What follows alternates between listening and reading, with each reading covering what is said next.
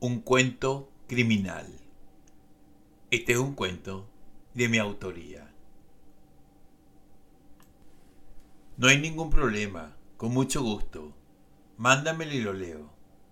Así comenzó esta historia, una simple y amigable revisión de un cuento de una persona que conocí en un taller en línea de narrativa contemporánea. El cuento que me envió Lucas era una historia sencilla, con muy pocas descripciones y muy cargado de sentimientos alternos de rabia y romance que concluían precipitadamente en un asesinato. Después de mi revisión, encontré algunas fallas en el desarrollo del asesinato. Algunos puntos no estaban claros, otros no tenían consistencia y especialmente faltaba un toque de misterio en la historia. Era un cuento en el que parecía que las emociones lo precipitaban a una conclusión inmediata y apresurada. Mi sugerencia fue extender un poco la historia, describir con más detalle las escenas y agregar algo de misterio, para lo cual le di algunas sugerencias y entre ellas estaba utilizar un arma que estuviera totalmente disociada de la realidad del asesino, de manera de desviar la atención de la policía y crear una coartada tácita. En este caso, el cuento se desarrollaba en Madrid y le propuse que en vez de usar un arma convencional, podía usar una katana o espada de samurái y degollar a la víctima, lo cual podía ser muy extraño en España y así podía jugar con las presunciones de la policía sobre el asesino. Después de recibir el agradecimiento de Lucas, quedamos de acuerdo para comer un día que yo pasara por Madrid, lo cual no estaba en mis planes inmediatos, pero era muy posible que sucediera antes de fin de año. Buscando tema para una novela, recordé la recomendación que le había dado a Lucas y comencé a investigar sobre asesinatos perpetrados recientemente con espadas de samurái. Encontré dos casos. Uno de ellos fue en la ciudad de Quebec. Un hombre de origen asiático, vestido con ropas ceremoniales, fue detenido luego de matar dos personas y herir a otras cinco, armado con una katana en la noche de Halloween. El segundo caso era el de una escritora de 50 años, asaltada y degollada en su apartamento de la calle General Díaz Porlier en Madrid. La policía presumía que había sido usando una katana, pero no había suministrado ninguna información sobre el presunto asesino. Sin embargo, los periodistas especulaban que el asalto podría haber sido perpetrado por una banda de adolescentes asiáticos que habían llegado de Taiwán en los últimos años. En el verano participé en un taller de poesía de la Universidad Autónoma de Madrid y aproveché para encontrarme con Lucas. Acordamos cenar en el restaurante Orecanto en San Sebastián de los Reyes muy cerca del campus de la universidad. Durante la cena conversamos sobre su interés por la literatura y las recientes publicaciones mientras disfrutamos de unas verdinas con langostinos y un Terras Gauda 2010, para cerrar con unas filoas de nata.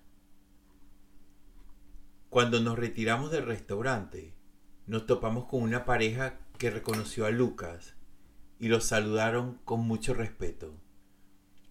Después de presentarnos, la mujer le dio el pésame por su esposa y el marido comentó que Elena Larrauri siempre fue una gran colaboradora de su editorial y la manera tan violenta que todo sucedió los había dejado muy consternados. Sin saber realmente qué estaba sucediendo y sorprendido con la noticia, Solo alcancé a voltearme y darle el pésame, excusándome por no saber lo que le había sucedido. En ese momento llegó mi Uber a salvarme de esa situación tan incómoda. Así que me despedí y regresé a mi hotel.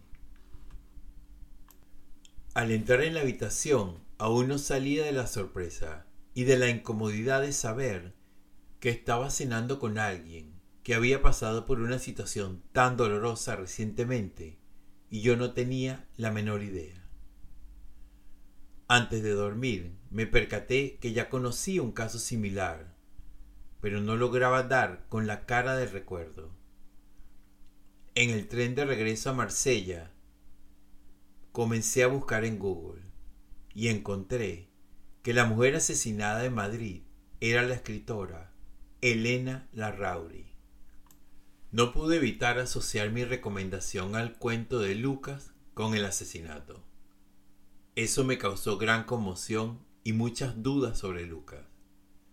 Durante la cena no hizo ningún comentario sobre algo tan reciente y terrible que le había ocurrido. Por el contrario, se veía relajado y de buen ánimo. Por más que pensaba sobre el tema, no lograba definir lo que debía hacer.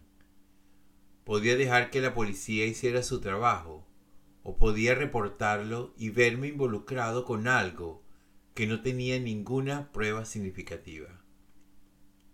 Por lo pronto, decidí mantenerme a la expectativa y ver qué pasaba en los próximos días. A fin de cuentas, no estaba ante la presencia de un asesino en serie que estaba al acecho de su próxima víctima. Al día siguiente de haber regresado a mi casa, recibí una llamada de Lucas preguntando cómo había estado mi regreso, que lamentablemente no había podido despedirse de mí y esperaba que regresara pronto a Madrid. Yo por mi parte le dije cuánto lamentaba el momento por el que estaba pasando y que seguramente nos veríamos muy pronto. El tono de su voz era diferente, quizás producto de mi subjetividad, o era posible que estuviera indagando sobre mi impresión de lo que había ocurrido la noche anterior. Era posible que mi tono también estuviera aderezado por la duda. Nunca comenté nada sobre el asesinato y eso podía resultarle muy extraño. Pero más allá de las percepciones, la conversación fue amable y sencilla, aunque mis dudas se incrementaron aún más. A los tres días recibí un email de Lucas. Me enviaba un nuevo cuento para revisarlo. Era una historia sobre un hombre que accidentalmente es testigo de un crimen y mientras se debate entre reportarlo a la policía o quedarse callado, recibe la visita inesperada del asesino y lo mata en su cocina ahorcándolo con unas boleadoras. Al leerlo, estuve a punto de vomitar. Ya no había duda. Lo que yo pensaba era cierto. Y ahora recibía la confirmación del hecho y la amenaza respectiva. Dos whiskies más tarde, comencé a escribir mi respuesta al cuento. Sin duda es un buen cuento. Me parece que el desarrollo está excelente. Sin embargo, el final es predecible. Desde el principio se sabía que lo iba a matar, así que carecía de sorpresa. Yo buscaría maneras de sembrar más dudas y manejar el juego psicológico con el personaje. Al final aproveché para dejarle la cita del maestro Fedossi, quien dice que los escritores novatos se reconocen por la cantidad de asesinatos Después de enviarle mi respuesta, recibí su email de agradecimiento y no tuve más contacto con él.